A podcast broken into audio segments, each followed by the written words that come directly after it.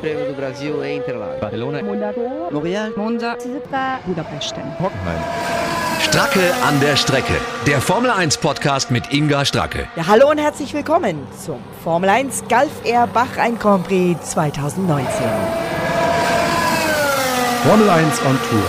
Reisetipps, Land und Die Leute. Bahraini sind ein richtig gastfreundliches Volk. Meine nette Kollegin Sabine kann das bestätigen. Sie heißt alle herzlich zu ihrem Heim Grand Prix willkommen. مرحبا أنا سابين برحب فيكم ببطولة الجائزة الكبرى بالبحرين إن شاء الله تكونوا عم تستمتعوا بوقتكم In Manama gibt es viele tolle Restaurants. Das arabische Essen ist einfach köstlich. Sollte man unbedingt mal probieren. Und einkaufen gehen ist natürlich auch immer hochinteressant. Bei einigen steht der Bazar, der Souk auf dem Programm. Christian Danner dazu. Der Souk in Bahrain, also in Manama, in der Hauptstadt äh, dieses kleinen Staates, ist genauso lustig und amüsant wie alle anderen Souks im Orient.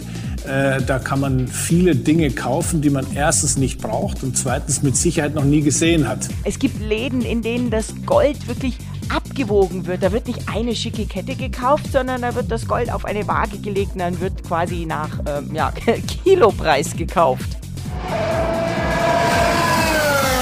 Die Rennstrecke. Ja, jede Rennstrecke ist unterschiedlich und jeder hat ihre Herausforderungen. Einer, der sie alle richtig gut kennt, weil er nämlich auch oft vor dem Feld daherfährt, das ist der offizielle Safety-Car-Fahrer der FIA, Bernd Mailänder. Gott sei Dank ein Deutscher, der immer vorne ist. Bernd, Bahrain, was sind die Herausforderungen? Sand im Getriebe? Äh, eventuell, na klar, das kann äh, in Bahrain, äh, Bahrain sehr, sehr, sehr gut passieren. Es ist eine sehr herausfordernde Strecke mit langsamen Kurven. Am Fernsehen nicht immer zu erkennen, auch sehr starken Bergab- und Bergaufstreckenteilen. Äh, der, wo man schon mal in Bahrain vor Ort war, der, der, der sieht es dann. Also die Wüste ist nicht nur topfeben, wie man zum Beispiel in, äh, in Melbourne sie hat oder auch wie man sie in Shanghai hat, sondern es geht wirklich der Berg hoch. Es gibt ganz, ganz sch- schnelle Streckenabschnitte. Der Sand spielt eine große Rolle, was die Abstimmung des Fahrzeuges betrifft, äh, speziell am Anfang, weil einfach äh, ja, viel Sand auf der Strecke ist und es kann auch dann ins, in, eventuell auch ins Getriebe kommen. Äh, von dem her eine meiner Lieblingsstrecken, weil es wirklich zum Fighten als Rennfahrer äh, wahnsinnig viel Spaß macht. Und dazu gibt es noch sehr gute Überholmöglichkeiten mit Wo sind denn die? äh, nach Start und Ziel richt, äh, ganz klar zu Turn 1 Runde, weil es eine ganz langsame äh, Kurve ist, also eine Hairpin-Kurve kann man fast schon sagen. Und dann, dann die letzte Zone kurz vor Start und Ziel geht es auch bergab eine schnelle, lange Gerade, wo auch wieder eine DRS-Zone ist. Das sind ähm, die zwei besten Stellen zum Überholen. Und du hast noch einen ganz besonderen Einblick, wo es noch eine Möglichkeit gibt zum Überholen, der jetzt nicht so offensichtlich ist, oder? Richtig, das ist nicht so ganz offensichtlich. Das entscheidet sich äh, im Rennen, wie die Reifenzustände sind. Da gibt es auch immer ganz unterschiedliche Stra Strategien in Bahrain. Das ist von Turn 1 zu Turn 3 dann hoch, ein Bergaufstück. Und wenn man da gute Traktion hat, dann hat man einen kleinen Vorteil und kann dann vor Turn 3 überholen. Also Bahrain ist wirklich eine Kampfstrecke, das hat man auch in der Vergangenheit gesehen und äh, immer ein Highlight. Wenn du in Bahrain einen Einsatz mit dem Safety Car hast, wo bist du am schnellsten und wie schnell bist du da mit deinem Safety Car? Topspeed in äh, Bahrain und Safety Car ist so knapp 260. Ähm, es sieht dann immer so ein bisschen arg langsam aus. Ja. Das ist äh, das alte bekannte Problem. Äh, aber die Jungs wissen, dass das Safety Car äh, schon richtig Gas gibt und ich kann damit gut leben. Und da muss man ja eins sagen, das Safety Car sieht so schnittig aus, aber eigentlich ist es ein ganz normales Straßenauto. Was für ein Auto ist das genau dieses Jahr? Wir sind bei einem altbewährten Modell geblieben, beim AMG GCR. 585 PS nach wie vor. Bisschen mehr Aero äh, denn die Jahre zuvor. Und äh, klar ist es schön, wenn immer ein AMG oder ein Mercedes führt, aber Ferrari macht uns ganz schön Konkurrenz. In der FIA beim Formel 1 Rennen bin ich aber total neutral. Wärst du den auch auf der Straße daheim? Äh, nein, seit ich Nachwuchs bekommen habe, äh, reicht ein Zweisitzer nicht mehr aus. Äh, ich bin jetzt doch auf äh, einen Viersitzer ausgewichen und der Hund muss ja auch noch einen Kofferraum. Dann herzlichen Dank. Ja, der Kurs ist tatsächlich wirklich in der Wüste, 30 Kilometer südlich der bahreinischen Hauptstadt Manama in Sakir. Und das Fahrerlager sieht aus wie eine überdimensionale Oase. Überall stehen Palmen, alles ist grün, sogar grün beleuchtet nachts. Und die Dächer der Boxen erinnern an traditionelle Beduinenzelte. Der Kurs geht raus in die Wüste, durch, ja, durch den Sand sozusagen und dann wieder zurück in die Oase Fahrerlager. Damit nicht zu viel Sand ins Getriebe kommt, im wahrsten Sinne des Wortes, wurde und wird der Wüstensand rund um die Strecke mit Bulldozern gepresst und mit Bindungsmitteln bearbeitet, damit das selbst beim Sandsturm nicht zu viel aufgewirbelt wird. Ja, und zur Erinnerung, Bahrain ist ein Sonnenuntergangsrennen, sorgt immer wieder für spektakuläre Bilder. Auf dem Wüstenkurs wird wie auch in Abu Dhabi im Dunkeln gefahren, beziehungsweise in den Sonnenuntergang hinein. Und ähm, das ist natürlich auch wieder eine Umstellung für die Fahrer und bedeutet, dass die Trainings teilweise zu anderen Bedingungen und Temperaturen sind als Qualifikation und Rennen. Tagsüber ist es bis zu 30 Grad heiß und abends sinken die Temperaturen dann rapide ab auf etwa 15 Grad. Ja, und Sand im Getriebe, das gibt es hier tatsächlich dazu. 51% Vollgasanteil auf die Rundenzeit, 15 Kurven, 6 Links- und 9 Rechtskurven. Die Streckenlänge beträgt 5,412 Kilometer, die Renndistanz mit 57 Runden genau 308,238 Kilometer. Ja, und noch ein bisschen mehr Statistik. Sebastian Vettel hält den Rekord der meisten Sieger auf diesem Kurs. Er gewann hier 2012, 2013, 2017 und 2018.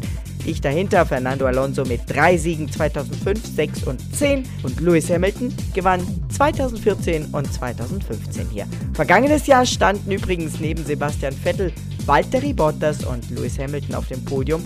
Bottas vor Hamilton wohlgemerkt. Vierter war Pierre Gasly vor Kevin Magnussen und Nico Hülkenberg. Boxenspiel. Ja, auf der Pole Position ist auch in Bahrain meine Kollegin von Sky, Sandra Baumgartner, die neben Sascha Roos und Ralf Schumacher jetzt übrigens noch einen neuen Kollegen hat, einen alten, guten Bekannten, Nick Heidfeld, der jetzt auch ein Sky-Experte ist. Sandra, du warst ja auch eine der ersten, die Sebastian Vettel in der Wüste zu seinen Australien-Erinnerungen gefragt hat. Bei euch auf Sky hat er nämlich gesagt. Ja, ich glaube, wenn wir jetzt Melbourne Review passieren lassen, dann äh, ja, müssen wir uns auf die mittelschnellen und langsamen Passagen konzentrieren. Die schnellen Passagen waren sehr gut. Wenn wir uns an Barcelona zurück erinnern, dann müssen wir uns überhaupt nicht fürchten, weil da waren wir überall schnell. Also ja, wäre besser, wenn es so läuft wie in Barcelona. Ja, und dann hat er noch was Lustiges gesagt. Er mag ganz offenbar den Pokal von Bahrain. Das hat er dir auf Sky geantwortet. Ähm, eigentlich mag ich die Strecke nicht unbedingt so sehr, aber der Pot am Ende des Rennens ist äh, mit einer der besten und ja, äh, deswegen lohnt es sich hier Gas zu geben. Wie ist der denn so, der Pokal? Ja, wie sieht der Pott hier aus? Ziemlich cool sieht er aus, denn das ist so eine Trophäe noch der alten Schule, so ein großes, bauchiges Teil.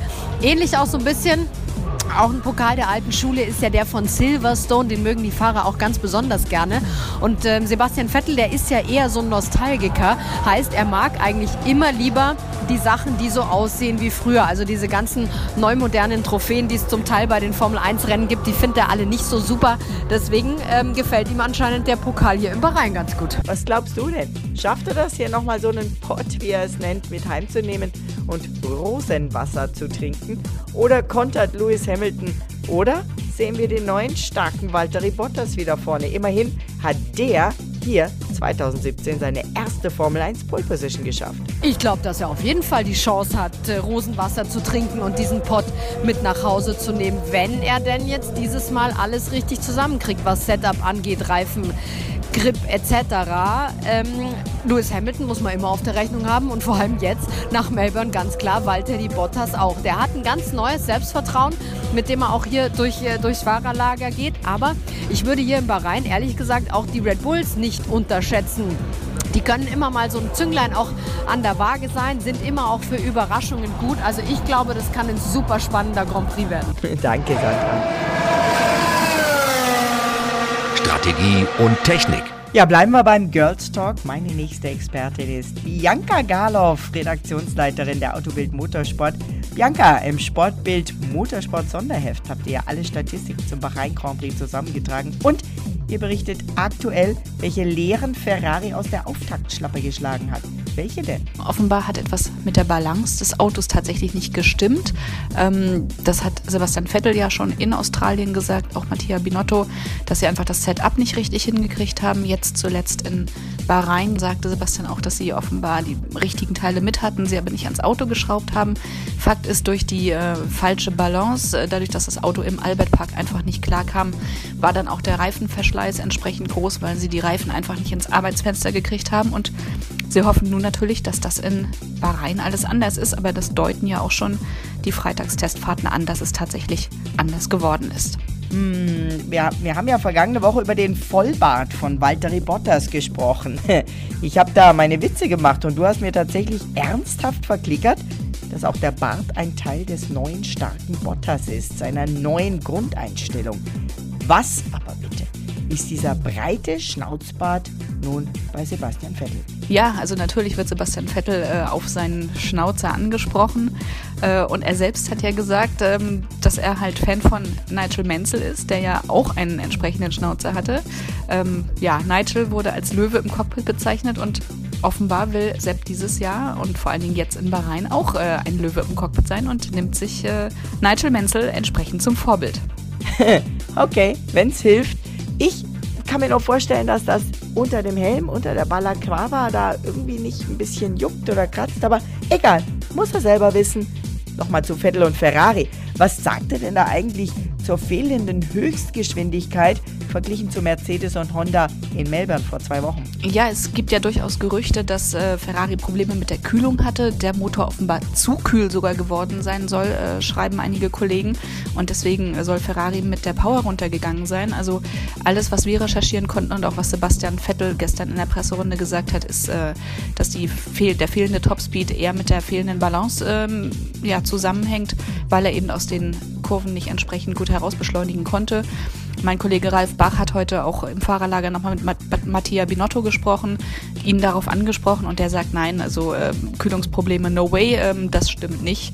Ähm, und da braucht man sich auch keine Sorgen machen. Und das war auch tatsächlich nicht das Problem in Australien, sagt zumindest Ferrari. Und ganz im Ernst, so wie ich Vettel und Binotto einschätze, glaube ich auch nicht, dass sie lügen. Warum sollten sie das tun? Danke dir, Bianca. Ich bin gespannt, wie es dieses Wochenende wird. Das sagt der Fahrernachwuchs. Sehr, sehr cool. Vergangenes Jahr hatten wir mit Maximilian Günther einen deutschen Fahrer in der Formel 2. Und jetzt startet erstmals Mick Schumacher in der Formel 2.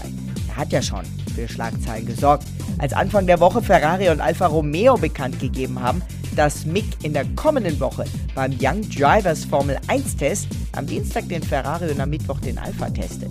Das ist ja alles wie ein verspätetes Geburtstagsgeschenk. Am 22. März erst ist er 20 Jahre alt geworden. Also Erwartet habe ich schon, aber so schnell, das wären sicher die aufregendsten Tage seiner bisherigen Karriere und irgendwie ging es wirklich alles super schnell. Vergangenes Jahr hat er auf der Lieblingsstrecke seines Vaters Michael in Spa-Francorchamps sein erstes Formel-3-Rennen gewonnen, im 15. Saisonrennen. Es war dann, als sei der Knoten geplatzt, reihenweise Siege, er hat die Tabellenführung übernommen und beim Finale in Hockenheim den Titel gewonnen. Beim Formel 2-Test im Februar dann im spanischen Jerez hat er wohlgemerkt als Neuling mal eben die Bestzeit gefahren und jetzt Rund 13 Jahre nach dem letzten Formel 1-Einsatz von Michael Schumacher heißt es am kommenden Dienstag wieder Schumacher in Ferrari. Ja, als Mick im März 99 geboren wurde, da fuhr Vater Michael in der Formel 1 für Ferrari. Teamchef damals Jean Todt, der jetzige FIA-Präsident und der freut sich für Mick, den er kennt, seit der ein Baby war. Und seit Januar übrigens ist Mick offizieller Ferrari Junior als Mitglied der Ferrari Fahrerakademie. Der neue Ferrari Teamchef Mattia Binotto betont, wir glauben stark an den Wert der Ferrari Driver Akademie als hochklassiges Trainingsprogramm für talentierte Youngster. Charles Leclerc übrigens, der neue Teamkollege von Sebastian Vettel, kommt auch aus dieser Akademie. Also Weltmeister Lewis Hamilton hat ja schon vergangenes Jahr erklärt, er ist sich sicher, Mick bald in der Formel 1 zu sehen. Sebastian Vettel sagt, ich stehe Mick gerne zur Seite, man muss ihn auf jeden Fall fair behandeln. So Vettel, dessen Ferrari SF90 Mick fahren wird. Mick selbst ist ein wirklich netter und echt bescheidener junger Mann. Ich bin natürlich total aufgeregt und freue mich, erklärt er und betont direkt. Jetzt aber konzentriere ich mich erstmal 100% auf das Formel 2 Wochenende. Ja, und die Presse, der Presserummel gleich am ersten Tag in Bahrain war natürlich enorm für ihn. Nach seinem Formel-3-Titel vergangenes Jahr hat er seinem Sponsor DVAG, die übrigens auch Michael Schumachers Partner waren, verraten, Zuckerschlecken ist Motorsport für ihn keins. Das ist einfach extrem viel Arbeit. In der jeden Arbeit oder in jedem Hobby, was man halt gut machen will, äh, muss man natürlich auch hart dran arbeiten. Dementsprechend äh, ist es, glaube ich, sehr ähnlich. Ja, und meinen Kollegen von der oberhessischen Presse gegenüber hat er sich sehr philosophisch gegeben. Das zeigt schon seine hochprofessionelle Einstellung. Ich glaube einfach, dass äh, wie, also wie komplett ein Rennfahrer ist. Ich glaube, darauf mhm. kommt es an. Psychisch, physisch, ja, also einfach alles. Und äh, ich glaube, es ist ja doch ein immenser Druck, den ein Formel-1-Fahrer hat, einfach weil es sehr viel Medien äh, ja, Achtung gibt äh, und äh, auch sehr viel Medienarbeit und dann noch äh, mit sehr vielen Menschen auch zusammenarbeiten muss, wie ähm, verschiedenen Ingenieuren, noch viel mehr Mechaniker und ein größeres Team einfach im Ganzen. Ja, und so Mick, die großen Ziele. Mein Ziel ist es die Formel 1 und äh, das ist auch mein Traum und das ist das, wo ich Spaß dran habe und das, was ich halt auch erreichen möchte. Scheint so, als wäre er auf dem besten und schnellsten Weg dazu, das Ziel zu erreichen. Ich drücke ihm auf jeden Fall ganz fest die Daumen. Aber noch jemand möchte ich zum Thema Formel 2 loben und hervorheben. Tatjana Calderon. Diese junge Dame startet ebenfalls erstmals in der Formel 2. Vergangenes Jahr ist die talentierte Kolumbianerin in der GP3 gefahren, die jetzt zur Formel 3 wurde und auch im Rahmenprogramm der Formel 1 fährt. Und ich kann nur sagen, tolle Frau, klasse Sportlerin, hochmotiviert, trainiert extrem hart. Buena suerte, Tatjana. Viel Glück.